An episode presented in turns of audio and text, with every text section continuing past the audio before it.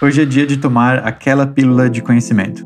Na última semana de cada mês, vamos esclarecer e dividir com a comunidade do Clube Sentimental alguns dos mistérios do cérebro.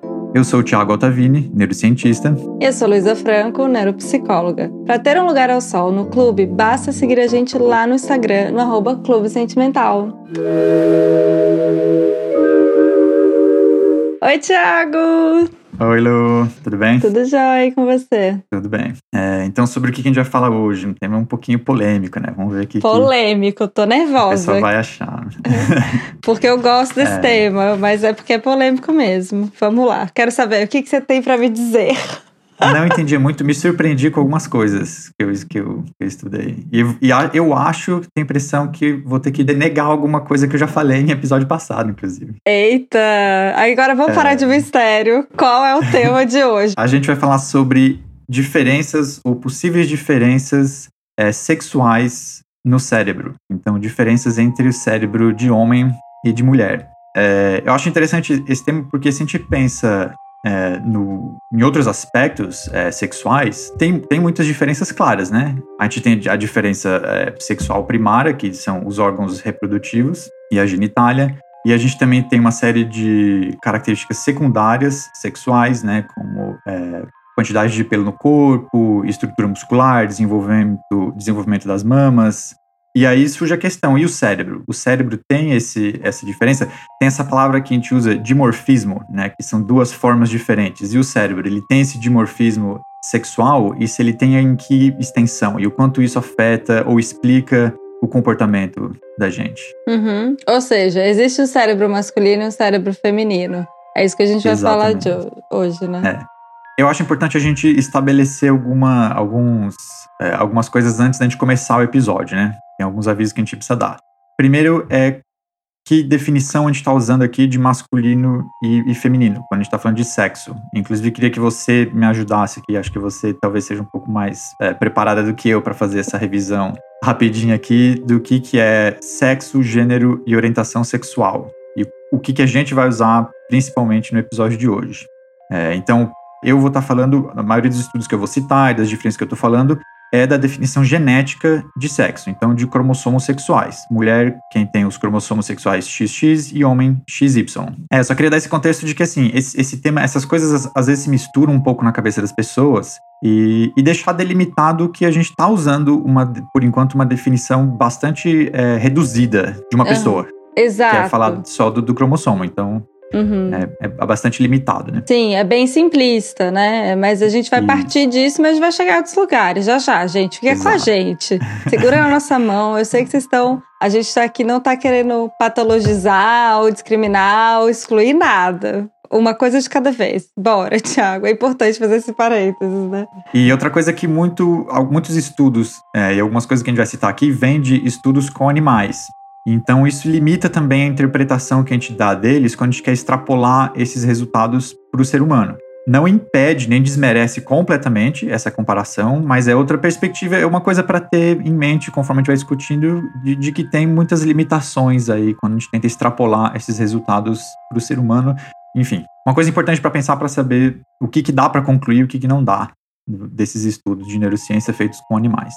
Uhum. Tá, então vamos fazer essa revisãozinha que vai ser importante. O sexo biológico tem a ver com aquilo que o indivíduo nasce, que o Tiago acabou de falar, tem a ver com cromossomos, tem a ver com o órgão que você nasceu, se é um pênis ou se é uma vulva. Esse é o sexo biológico. A orientação sexual é aquilo que o sujeito se atrai. Então, se você se atrai por pessoas do mesmo sexo, por pessoas dos ambos os sexos. E aí a gente tem uma gama é, de variações, inclusive se você não se atrai. Então, os assexuais vão entrar aqui.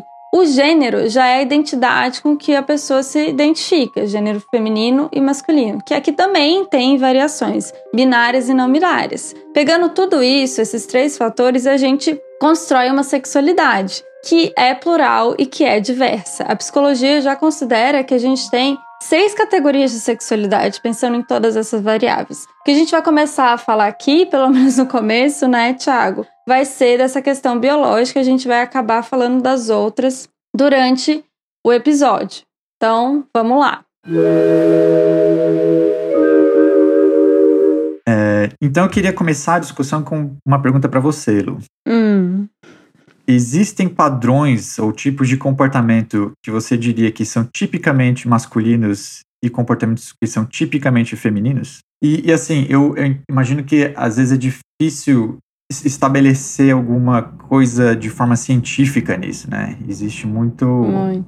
do senso comum, muitos mitos, mas eu não sei o quanto que se tem alguma coisa estabelecida cientificamente, assim. A psicologia hoje em dia pensa é, nesse cérebro masculino e feminino mais como um mosaico.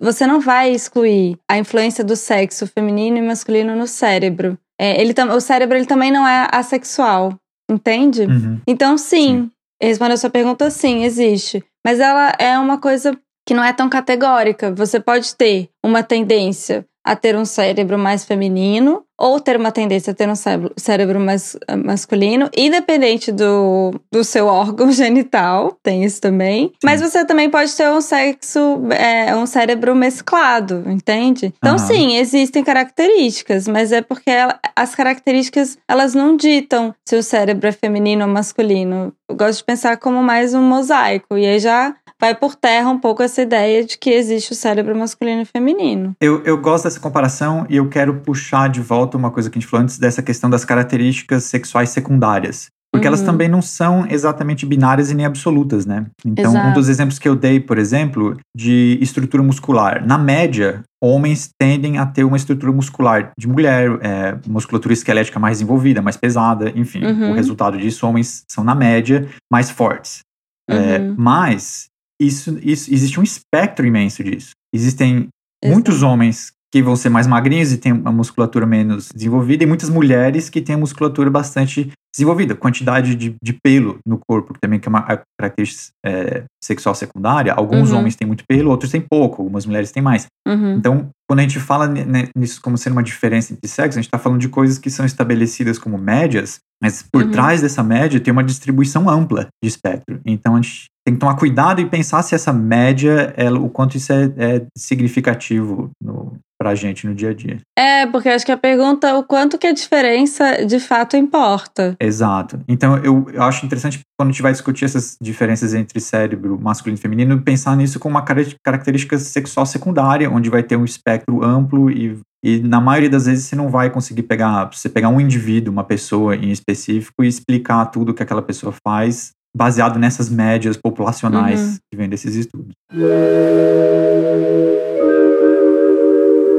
O, comportamento, o nosso comportamento, ele é, de forma geral, é, a gente pode simplificar aqui e dizer que ele é controlado pelo cérebro. Uhum. Então, se a gente separar homens e mulheres em dois grupos aqui de estudo, e a gente Hum. nota que existem comportamentos que são típicos de homem ou típicos é, femininos, Uhum. deve existir alguma diferença no cérebro, porque é o cérebro, de forma geral, que está controlando esse comportamento. Aí, aí começa a abrir a possibilidade, a porta, para a gente procurar essas diferenças é, entre os cérebros. Uhum. E também a gente tem que se perguntar qual é a origem dessas diferenças. Elas são inatas? Uhum. A gente já nasce com elas? Uhum. é, se- sendo elas definidas pela genética, pelo desenvolvimento durante o feto, ou essas diferenças são adquiridas? Porque, como a gente já viu no episódio de neuroplasticidade, a gente pode adquirir diferenças.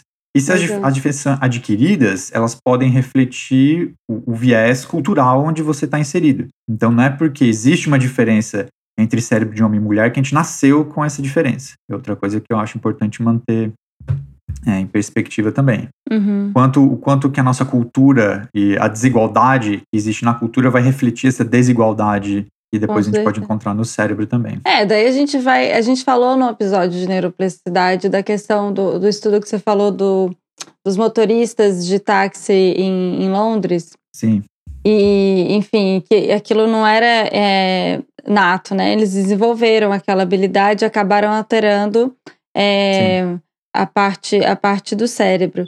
E aí, pensando nisso, por isso que o contexto. de- o, por isso que o primeiro Pílulas foi neuroplasticidade, que a gente vai voltar nesse contexto, conceito é, o tempo todo. Então, se você não escutou, volta lá para escutar.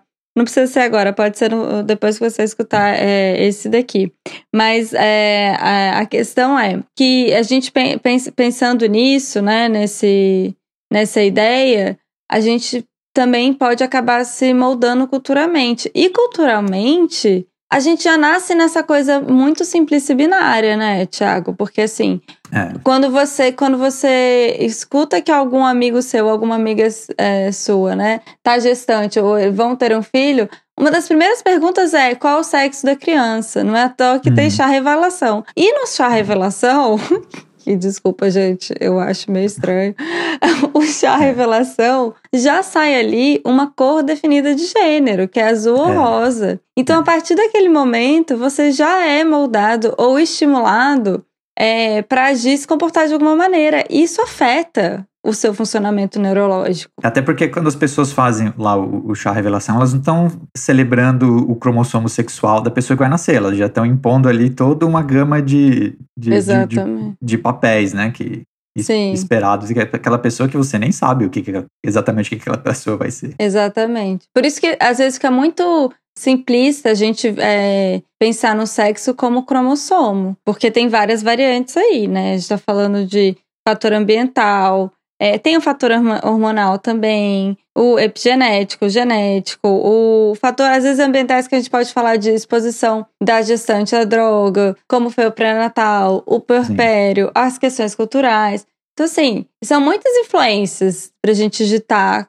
se ele é um cérebro masculino ou feminino. E essas influências ambientais, elas já vêm é, quando você ainda é feto, ainda está desenvolvendo seu sistema é, nervoso ali, né, central, você já tem ali é, uma expectativa. Quando você nasce, você já tem brincadeira, o seu quarto já é azul ou rosa, você já tem brincadeiras, ou você vai fazer brincadeiras dos meninos que são mais agressivas, e até é, mais estratégicas, e as meninas vão ganhar a criança para trocar a fralda, né? A mulher tá trocando Sim. a fralda desde os, sei lá, três anos de idade. Que tem mudado um pouco, eu acho um pouco positivo. Eu lembro que na, até a Disney um pouco mudou. É, quando eu era pequena, os filmes da Disney eram realmente a.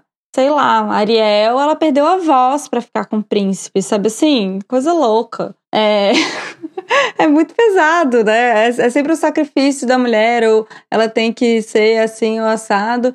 E tem muito a ver com é, a busca do príncipe e tal. E eu tenho percebido, eu tenho uma sobrinha de quatro anos, que os filmes da Disney agora estão diferentes. Então, a Moana que eu vi uhum. recentemente não tem príncipe, não tem ninguém. É uma menina que ela que vai salvar a Terra e ela super vai, quer aprender a, a navegar. Teve outro que eu vi agora também que eu esqueci o nome, mas tinha um, um dragãozinho chamado Cício. Mas a, a menina era uma samurai que também ia salvar tudo, não tinha romance e tal. E eu vejo a minha sobrinha, ela ela quer brincar de lutinha, sabe? O que é muito legal. É, eu acho que Isso você já está entrando num, num, num, aspecto importante aqui do que a gente vai discutir e, e das diferenças que, que, de fato existem, que a gente vai é, citar aqui entre cérebro de homem e mulher, que elas ainda estão muito longe de explicar esses traços muito mais complexos de personalidade de, uhum. de quem uma pessoa é. É, e na verdade as diferenças que existem, elas são bastante restritas e a gente não sabe exatamente ainda, a gente não consegue fazer um,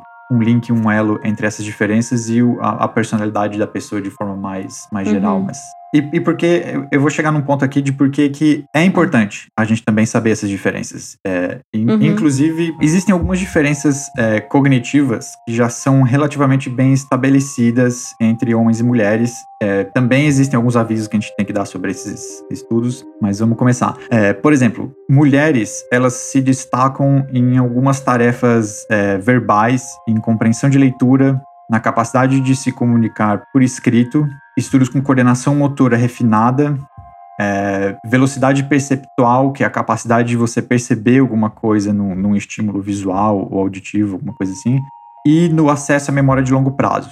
Então, quando é, os cientistas criam tarefas utilizando algumas dessas é, capacidades cognitivas, as mulheres tendem a ter uma performance um pouco melhor do que homens. Enquanto que uhum. homens, eles têm uma performance um pouco melhor em tarefas que requerem é, a retenção de muita informação na memória de curto prazo. E uma das coisas mais, uma das diferenças mais bem estabelecidas é a habilidade que a gente chama de viso espacial, então de visualizar algumas coisas no, é, uhum. no espaço. Uma delas, uma das mais bem estabelecidas, é a capacidade de fazer rotação de objetos em três dimensões. Então, uhum. quando o pesquisador cria algum problema com uma estrutura geométrica e que para resolver você não pode usar, um, digamos, uma simulação em 3D ou algum material palpável para resolver, e você tem que só imaginar essas peças tridimensionais e girar elas mentalmente para conseguir resolver um quebra-cabeça, alguma coisa assim. Uhum. Homens parecem ter mais facilidade de, de fazer essas rotações. Uhum. Dessas diferenças que eu citei, algumas aparecem bem cedo na infância, e elas também são consistentes em estudos feitos com modelos animais de diferentes espécies. Essas duas coisas, elas levam a gente a acreditar que algumas dessas diferenças ou o potencial para elas são inatos. Então, a gente uhum. já nasce com alguma coisa diferente na rede neural é, entre homens e mulheres que vão mais tarde resultar nessas diferenças cognitivas. Uhum. Mas aqui então eu tenho alguns avisos para fazer de como que a gente deve interpretar isso. Primeiro, eu tá. quero que a gente tenha cuidado com a ideia de performance nesses testes, né? Quando a gente desenha um desses testes é, meio que psicotécnicos assim uhum. e fala assim, ah, esse grupo foi melhor do que o outro. A gente sempre tem que dar um passo atrás e olhar. Isso é mais, eu acho que pro, pro ouvinte desenvolver um senso crítico quando ele está indo atrás das informações dele, lendo os estudos. Sim. A gente sempre tem que se preocupar de como que esse teste foi desenhado. Por que, que aquela tarefa foi escolhida e se na escolha daquela tarefa, no desenho daquela tarefa, já não tenha um viés. Se eu, se eu, já desenho, entendeu? É, uhum. Para dar um exemplo mais esdrúxulo aqui, ninguém nunca fez pesquisa assim, mas para dar um exemplo drúxulo, esdrúxulo, digamos que eu quero fazer, ah, vou fazer um estudo sobre é, coordenação motora. Eu quero ver quem tem coordenação motora melhor, homem e mulher. Aí eu vou numa escola onde os meninos são sempre estimulados a jogar futebol e as meninas não, e fala assim: ah, o meu teste para é, avaliar a coordenação motora vai ser bater embaixadinha com uma bola. Aí eu pois faço é. estudo e depois ah, eu concluo, então, no meu estudo, que os homens têm coordenação motora melhor do que as mulheres. Uhum. Tem um monte de coisa errada aí. Totalmente. Eu já estou criando um, um, teste que é enviesado, o meu próprio teste já é enviesado culturalmente.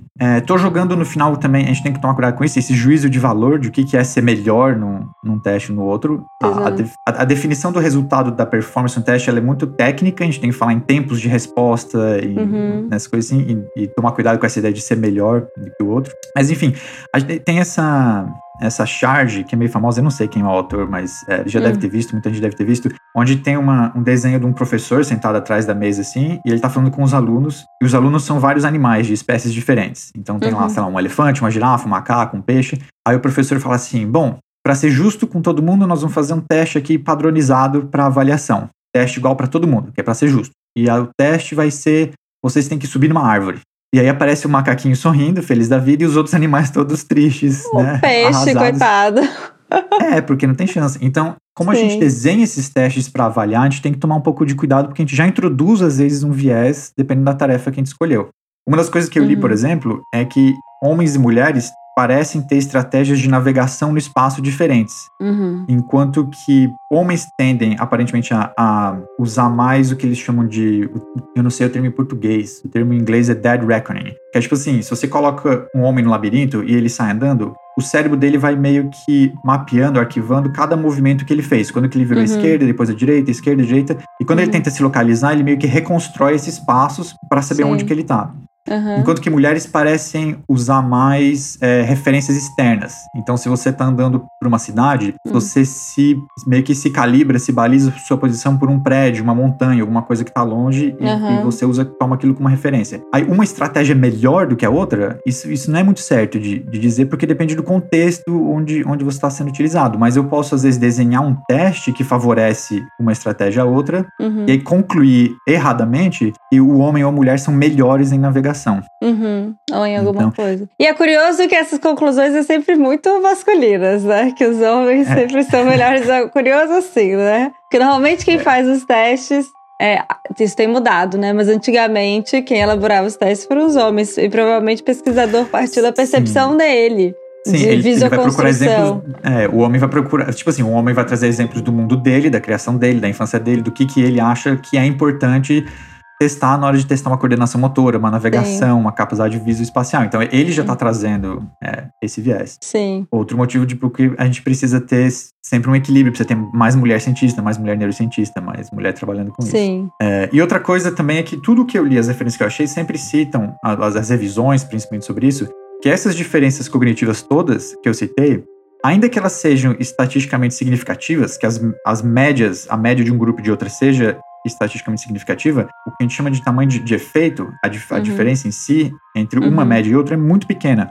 E provavelmente a gente só encontra essa diferença porque a gente faz esses testes muito específicos para isso. E muito provavelmente no dia a dia, Nossa. essas diferenças são insignificantes, elas não são perceptíveis. Sim. Então, para você, ouvinte machista, que estava ouvindo isso e já pensando, ah, beleza, agora eu posso sair na rua falando que mulher dirige mal, porque tem prova científica. Não. Sim. Porque nas, nas é, tarefas cotidianas do dia a dia, a gente não percebe, a gente não consegue perceber essas diferenças, só em testes muito específicos. Até porque é isso, né? A gente não, quando a gente vai ver lá, vou ver a visoconstrução do como se organiza o. como eu gravo uma imagem e tal. Só esse dado não fala sobre mim, entende? Porque eu uso Exato. outras cognições, outras coisas para chegar em conclusões. Então, assim, é, é muito mais sobre como eu conecto, conecto as informações. Por isso que essa ideia do mosaico, sabe? É, dessa ideia de são várias É. coisinhas que fazem eu chegar numa conclusão ou ter uma habilidade,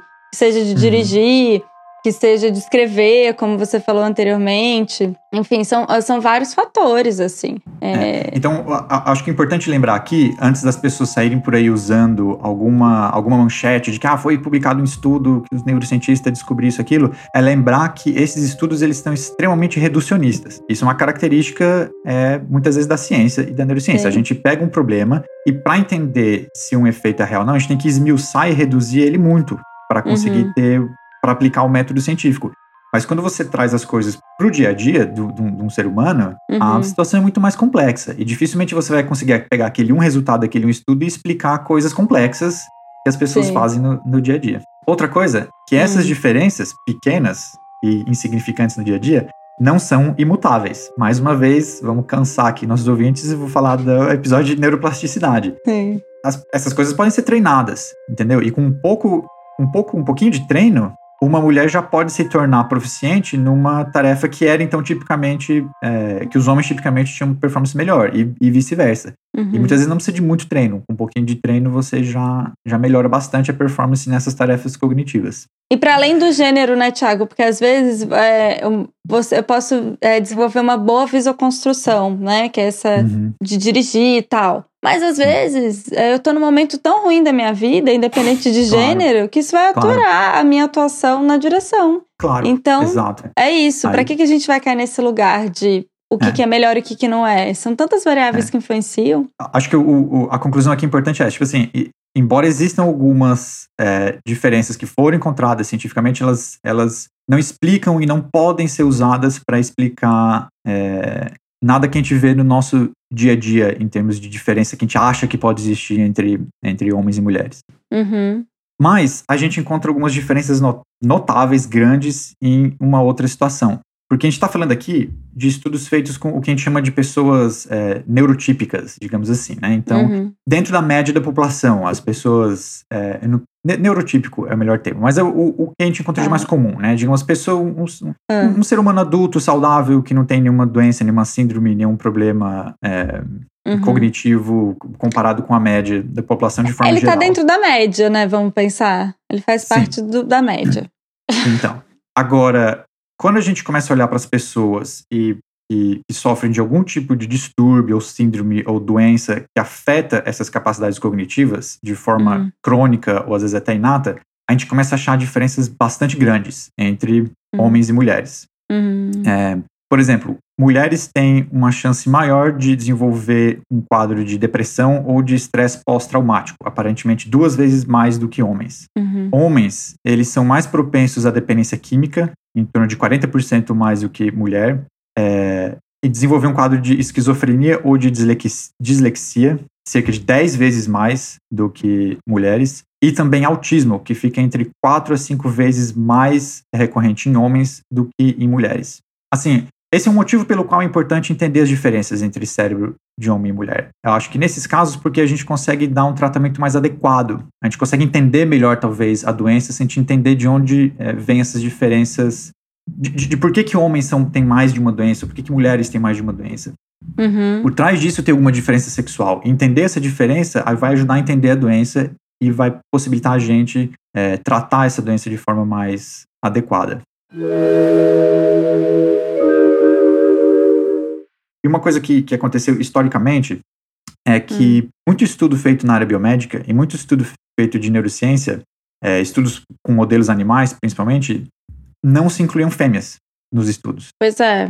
Inclusive, não, vamos falar aqui, Thiago, uma coisa que, me, que é importante a gente falar. A maioria uhum. das medicações que é, dos psicotrópicos são feitos em, em amostras é, masculinas, né? Ma masculinas, é, muitas vezes de uma população universitária branca de classe média tem um, tem um é. monte de problema, as amostras desses estudos. Muito, é, mas, feito... mas, as pessoas ainda estão tomando esses remédios. Eu tô falando uhum. isso porque no consultório, essa é uma visão minha, assim, não tem nenhum estudo sobre isso, mas no consultório eu percebo muito como às vezes aquele ansiolítico que a minha paciente está tomando não é muito para ela, porque descarta até alterações hormonais que as mulheres têm, né, de TPM e tal. Então a paciente, ela tá estável, mas de repente não tá. Então, né, porque aquele remédio não foi feito para ela. Então, não considera muito... características hormonais importantes, né, do humor. E, inclusive, isso acontece porque lá atrás, às vezes, anos atrás, quando esses estudos estavam sendo feitos ainda com, com animais, com modelos animais, mesmo naquela fase, eles não incluíam fêmeas.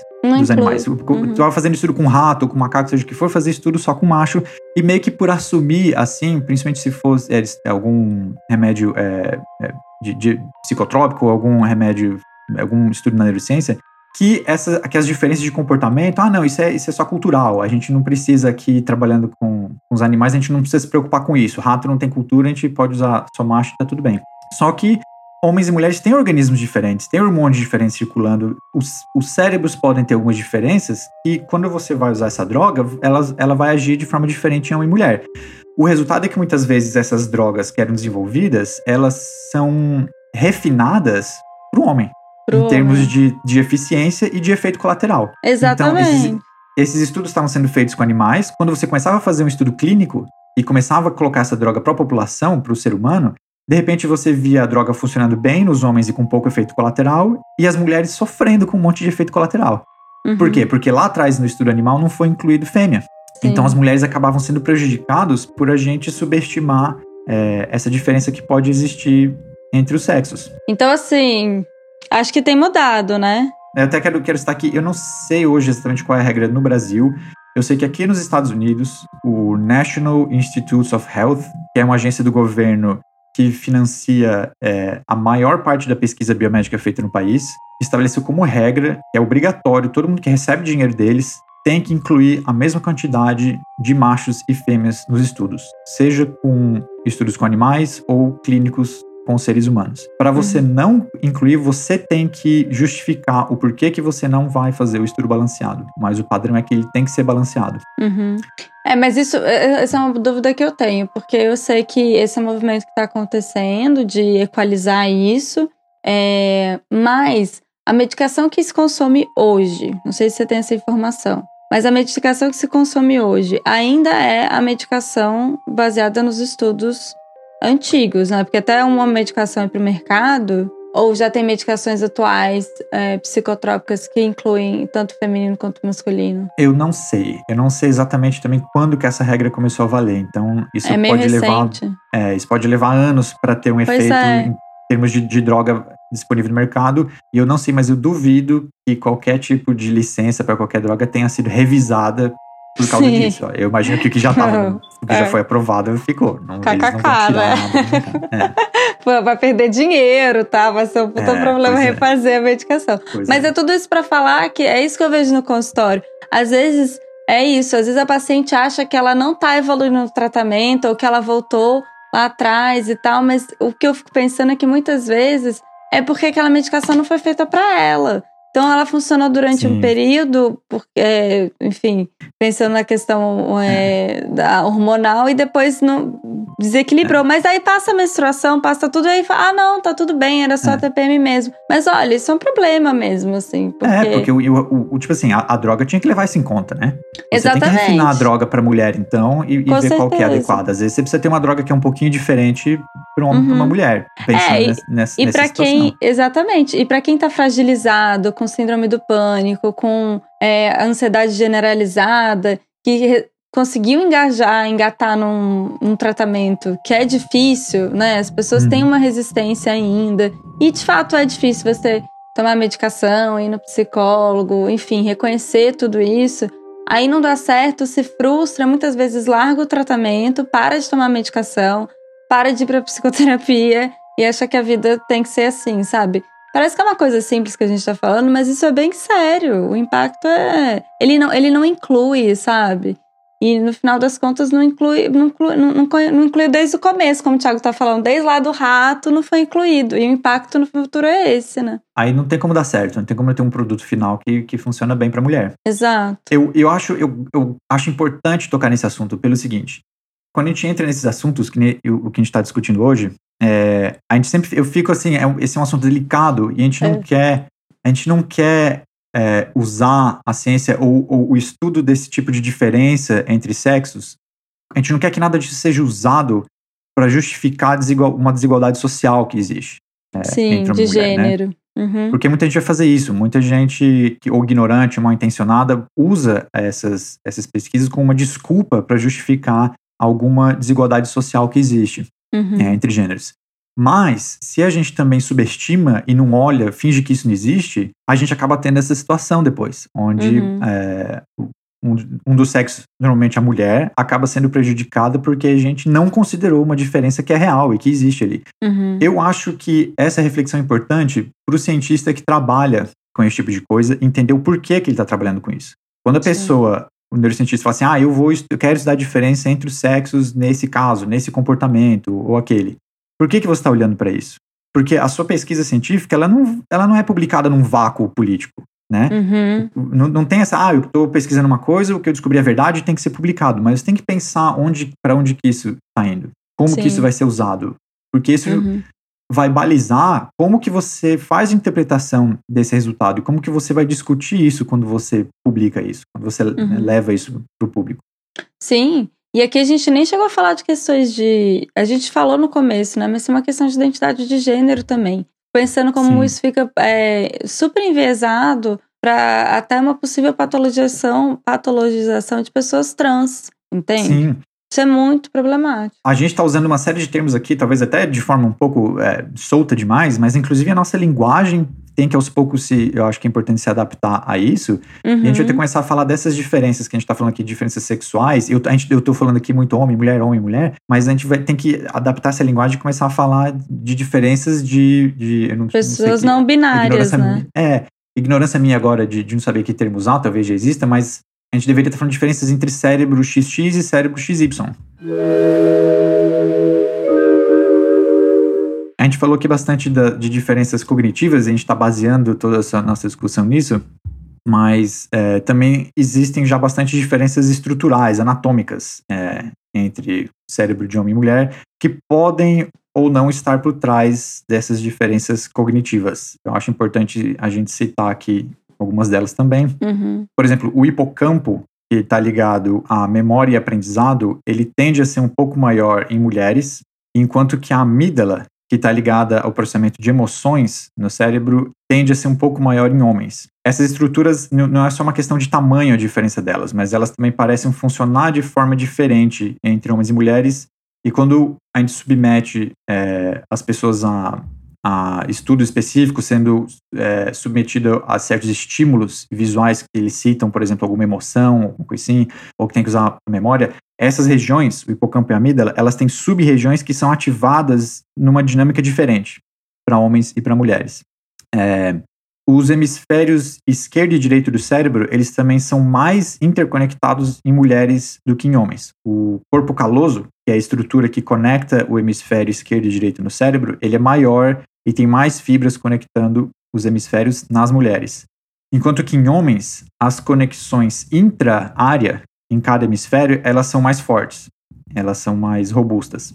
É, tem também algum estudo, eu vi algum estudo com é, pessoas do espectro autista, onde eles pegaram um grupo controle e um outro grupo de pessoas que estavam no espectro autista, e esses grupos subdivididos entre homens e mulheres, e eles viram que a, o, o, perfil de espessura do, do córtex, que é a área cinzenta do cérebro, onde estão o, o corpo celular dos neurônios, a espessura do córtex de mulheres no espectro autista é hum. é muito parecida com a espessura do córtex de homens do grupo controle.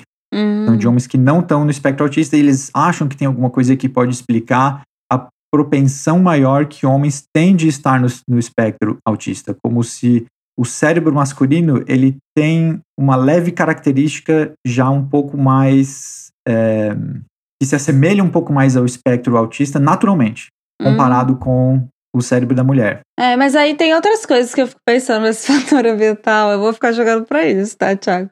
Porque ao mesmo tempo, é, será que também isso justifica que existem estudos que há uma hiperdiagnosticação, né, de, de uhum. homens é, com autismo, ou seja, tem pessoas que recebem esse diagnóstico e não tem, e ao mesmo é, tempo há uma hipodiagnosticação em, em caso de mulheres. Então, tem muitas mulheres que são autistas, elas só vão perceber ou só vão receber esse diagnóstico tardiamente. Então, é muito comum uma mulher autista receber um diagnóstico ali com 19, 20 anos, e uhum. o, o homem não. É, antes já, já receber e às vezes receber além, né? Porque essa coisa do diagnóstico existe também, essa questão de que às vezes a pessoa não tem um não faz parte de um aspecto, né, de, de um transtorno é, e, e, e, acaba sendo colocado ali. Então eu também fico pensando. Né? É, o que eu acho que seria importante nesse caso é a gente entender o que está por trás dessa hiperdiagnosticação de homens e hipodiagnosticação de mulheres, é. e daí usar isso para manter em xeque, manter em perspectiva como que esses grupos são selecionados na hora de fazer essas pesquisas, né? Exatamente. De se você não está introduzindo algum viés ali no,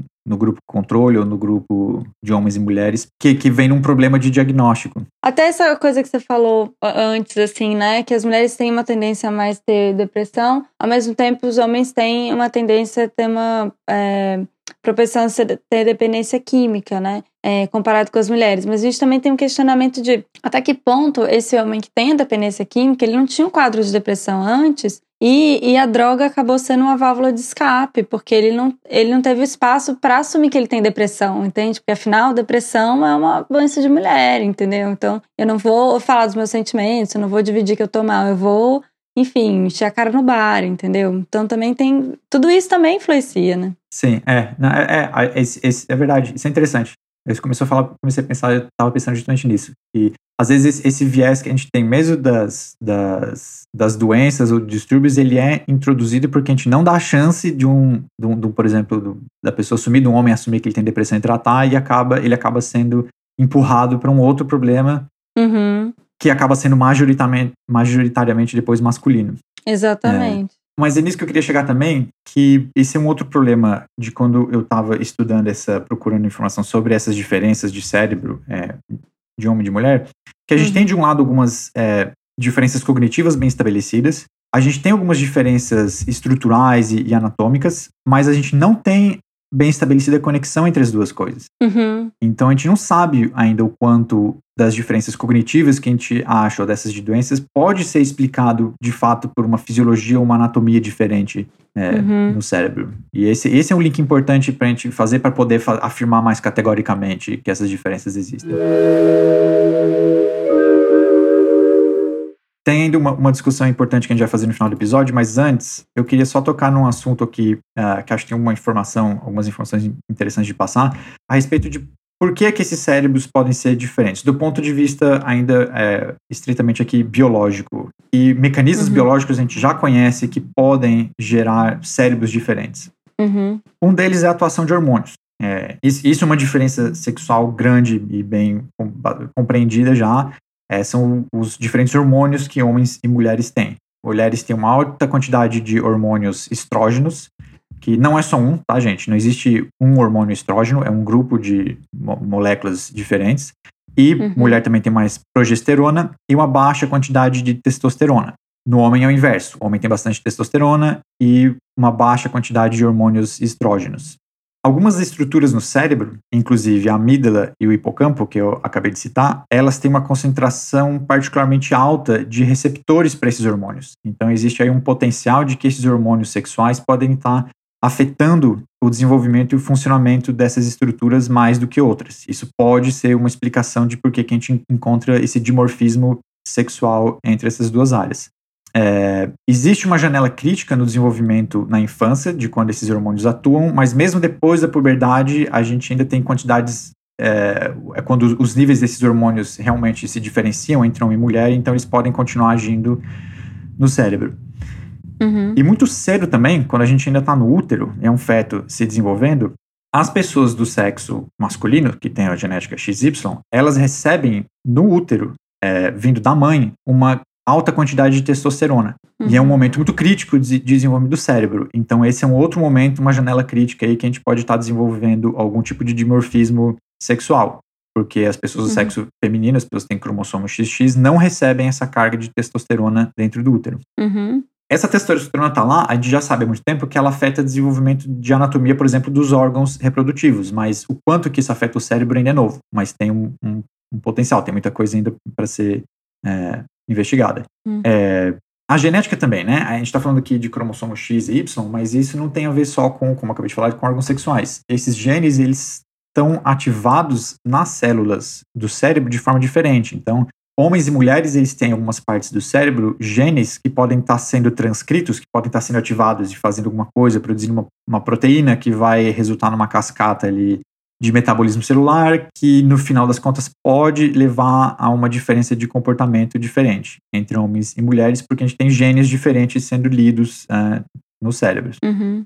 Tem um estudo, vou tentar descrever agora com um pouquinho mais de detalhe, um estudo é, específico que eu achei interessante, que uhum. foi feito um estudo com, é, com desativação de genes. Então, isso é uma coisa que a gente consegue fazer hoje em dia. A gente consegue, esse estudo foi feito com ratos, com roedores, a gente consegue fazer isso. A gente consegue pegar um animal e às vezes numa parte específica do corpo ou numa área específica do cérebro, escolher um gene específico e desativar aquele gene e ver o que acontece. É, nesse estudo, a primeira coisa que os cientistas fizeram, eles identificaram genes que têm nível de ativação diferente entre os cérebros dos machos e das fêmeas. E isso acontece em regiões específicas do cérebro. Aí eles pegaram, por exemplo, é, um grupo de fêmeas e desativaram um desses genes para ver o que, que ia acontecer. Um gene, por exemplo, que eles desativam fez com que as fêmeas parassem de defender o ninho ou que elas buscassem filhotes que saíam de perto do ninho, que é um comportamento típico da, da fêmea do rato. É, um outro gene que eles desativaram na fêmea inibiu o comportamento reprodutivo de cópula das fêmeas. E quando eles foram nos machos e desativaram o mesmo gene no cérebro, não teve efeito nenhum. O macho continuou com todos os comportamentos que ele já tinha antes. Esses estudos não são suficientes, eles não servem para explicar muita coisa a respeito desses comportamentos em si.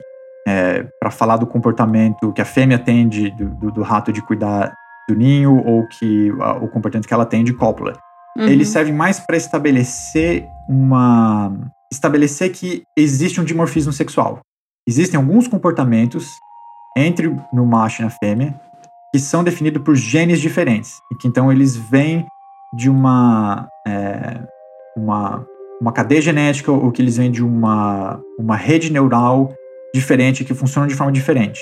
Não dá para concluir muito mais do que isso, além do fato de que eles são diferentes. É só por isso que eu estou é, citando eles. Mas dá para concluir que são diferentes. Sim, que, que se, assim, que o, por exemplo, que o comportamento de cópula, que faz a fêmea do rato querer copular ou não, no cérebro dela funciona de um jeito diferente, uma dinâmica uhum. diferente do que Sim. o que está definindo isso no cérebro do macho. Uhum. É, e de novo, isso, isso, é uma coisa muito reduzida e primordial, mas que é interessante a gente saber para entender melhor que, como que essa diferença mais tarde pode afetar não, homens e mulheres. Né? É, eu sempre fico pensando de é, o, que é o que a gente está falando, acho que no episódio inteiro. É, será que dá para participar partir de uma coisa tão simplista para uma coisa tão complexa que é a sexualidade, né? Então, eu, eu a, a, minha resposta simples seria não. A gente não pode nem deve fazer isso. Mas eu acho que ter bem estabelecidas essas diferenças, essas evidências de que algumas diferenças existem de fato, que elas são uhum. reais, são Sim. importantes para a gente manter isso e, e se perguntar. Ah, eu acho que para fortalecer aquela motivação que eu falei antes, de que a gente precisa ter essas diferenças em mente quando a gente está desenvolvendo uma droga, quando a gente está desenvolvendo Sim. um tratamento, quando a gente está fazendo isso.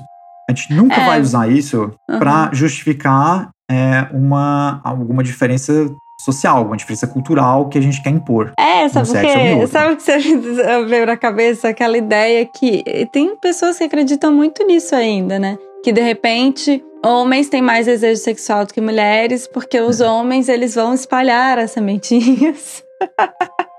Sabe? E assim, eu vou te falar, eu já escutei isso recentemente, de, de, de mulheres jovens, assim, de com essa ideia, não, mas homem, né? Homem tem mais desejo sexual. Eu Gente, escutei isso na faculdade.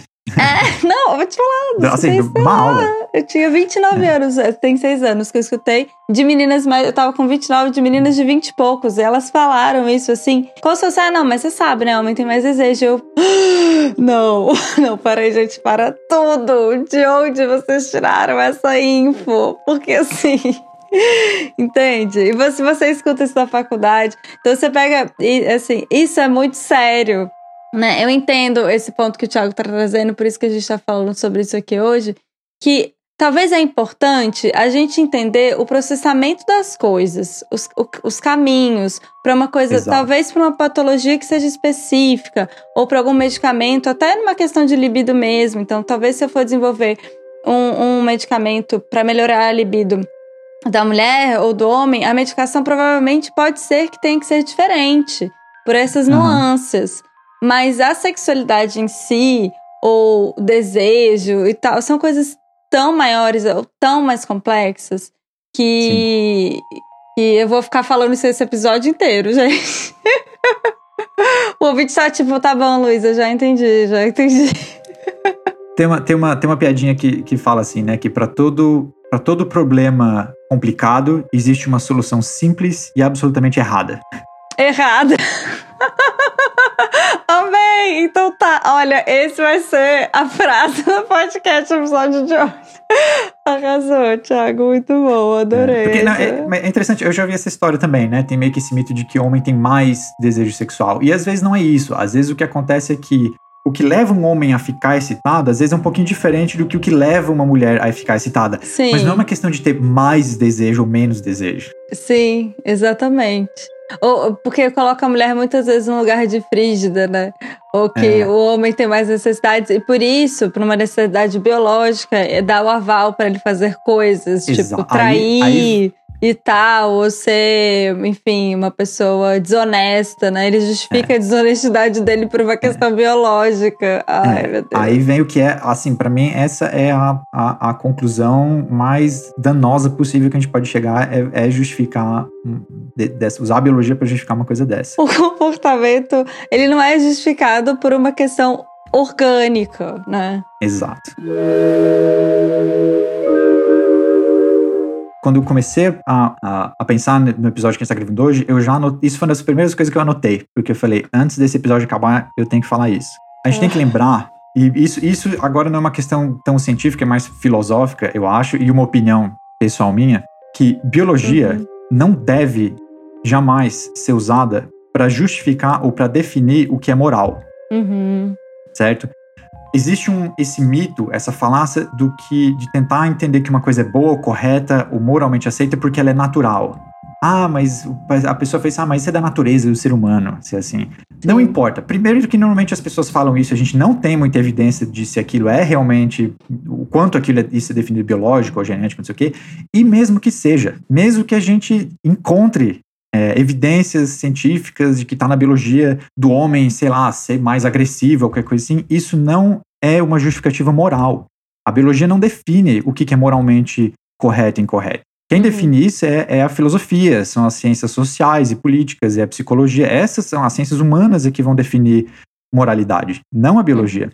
E essa falácia do que é natural como sendo bom, ela é terrível, porque a gente pode olhar para coisas simples. A gente, câncer é, um, é, um, é uma doença que se desenvolve naturalmente com o envelhecimento, mas a gente não deixa de tratar. A gente usa quimioterapia para tratar câncer, a gente usa óculos para corrigir a visão, a gente usa ar-condicionado para refrescar o meio ambiente, a gente usa internet para se comunicar. Então, a gente usa todas essas formas de driblar as nossas limitações que são, entre aspas, naturais. Uhum. E eu acho que é da mesma forma que a gente deve usar esse conhecimento que eu estou falando aqui, que quando a gente estuda a diferença do cérebro entre os sexos, a gente deve usar esse conhecimento sobre essa perspectiva. A gente, a gente vai usar esse conhecimento para driblar as nossas limitações naturais, para construir a sociedade que a gente quer, que a gente acredita que é boa, para ter o comportamento que a gente acredita que é moral. Agora, o que é moral e o que é, não é moral não é a biologia que define. Exatamente. E, inclusive, às vezes, para a gente fazer o que a gente acredita que é moral e que é bom, a gente tem que ir, entre aspas, de novo, contra a nossa natureza. É, a gente às vezes vai ter que inibir alguma tendência natural de comportamento para poder fazer aquilo que a gente acredita que é bom e que é moral. E aí também eu acho que fica evidente a fala, de novo, a falácia dessa ideia do que é natural, porque se a gente é capaz de controlar um impulso, um instinto, fazer esse controle do impulso não faz então parte da nossa natureza? Isso não é exatamente uma característica do ser humano é controlar o impulso? Exato. Então o que é natural? Tudo que a gente faz é da natureza humana. Se a gente controla o impulso, se a gente modula, uhum. se a gente faz uma tomada de um decisão, se a gente faz uma terapia porque você quer mudar algum comportamento seu que você não gosta, ainda que ele tivesse algum respaldo de, de tendência natural, uhum. isso faz parte da nossa natureza. A vontade de querer mudar faz parte também da nossa natureza. Sim, justo. É, eu acho que para mim fica uma coisa de pensar em todos os aspectos que, que o Thiago trouxe é, biológicos. É, e pensando na história de cérebro feminino e masculino, é, que a gente tem que lembrar que o cérebro é muito mais dinâmico do que um aspecto específico. E, e, vou reforçar que eu gosto de pensar mais nessa ideia de mosaico, porque ela é mais inclusiva, inclusive é, pensando em pessoas que são é, binárias, não binárias, é, que se identificam é, com algum gênero ou que têm alguma orientação sexual. Então, a gente tem que pensar nesses aspectos não para excluir, mas sim para uhum. É, pensar em todas as possibilidades e ser mais inclusivo. Sim, é. Na, na, o, o, quando você pega os aspectos de como, uma pessoa se comporta, o que ela faz, o que ela gosta, o que ela não gosta, isso é muito mais complicado, muito mais extenso, tem muito mais camadas do que qualquer coisa que a gente falou no episódio aqui hoje. Uhum. Nada do que a gente falou no episódio aqui hoje vai justificar é, a, uma, a escolha de uma profissão, ou o jeito que uma pessoa dirige, ou como ela se porta. Né? Uhum. Essas são coisas muito mais complexas. Sim. Mas é só para a gente, né? O, é, o piloto está aqui para isso, para levantar questões e ver o que está sendo estudado ou repensado, tirar algumas dúvidas. Então, se você ouviu esse episódio e ficou com mais dúvidas, foi bom. né? Tchau. Eu gostei. Eu gostei. Eu gostei também. E assim, acho que foi o episódio que a gente fez que a gente ficou mais pisando em ovos, né? pra não cair no lugar. Mas que eu, eu acho justo, acho Negativo. importante. Como eu falei, a gente tem que. Ciência não existe num vácuo político. A gente tem que saber, não só saber, mas tem que ter intenção é, de para onde que a gente tá indo com isso. Tem uhum. que estar tá indo para algum lugar com propósito.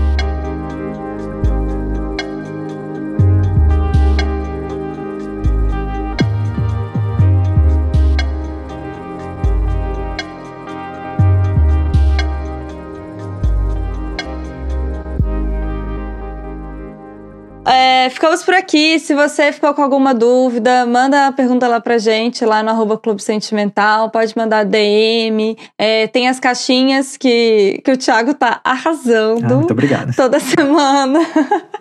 toda, toda última semana do mês, a caixinha de perguntas é do Thiago. Então, se você escutou esse episódio, ficou com alguma dúvida e quiser mandar para uma caixinha que seja na outra semana, ela não tem tema é, tão estipulado assim, manda, que a gente adora receber as questões de vocês. Ajuda a gente a pensar, né, Thiago, ah, também. E eu, eu gosto muito de responder, sempre me faz. Tenho que dar uma. estudar um pouquinho mais, alguma coisa que eu não entendia para poder responder para vocês. Eu adoro fazer isso. Podem mandar perguntas. Ótimo.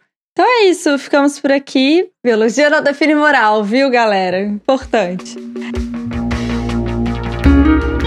Lembrando que esse podcast é uma produção do Clube Sentimental. Segue a gente lá no Instagram, no arroba Clube Sentimental. As ilustrações são feitas pela querida e maravilhosa Beatriz, do arroba Atento e Forte. E a edição de áudio é feita pelo Lous, do Aloísio, do arroba Som do Cosmo. É isso, ficamos por aqui. Até semana que vem. Tchau, tchau. Beijo, Thiago. Beijo, tchau. Tchau, tchau.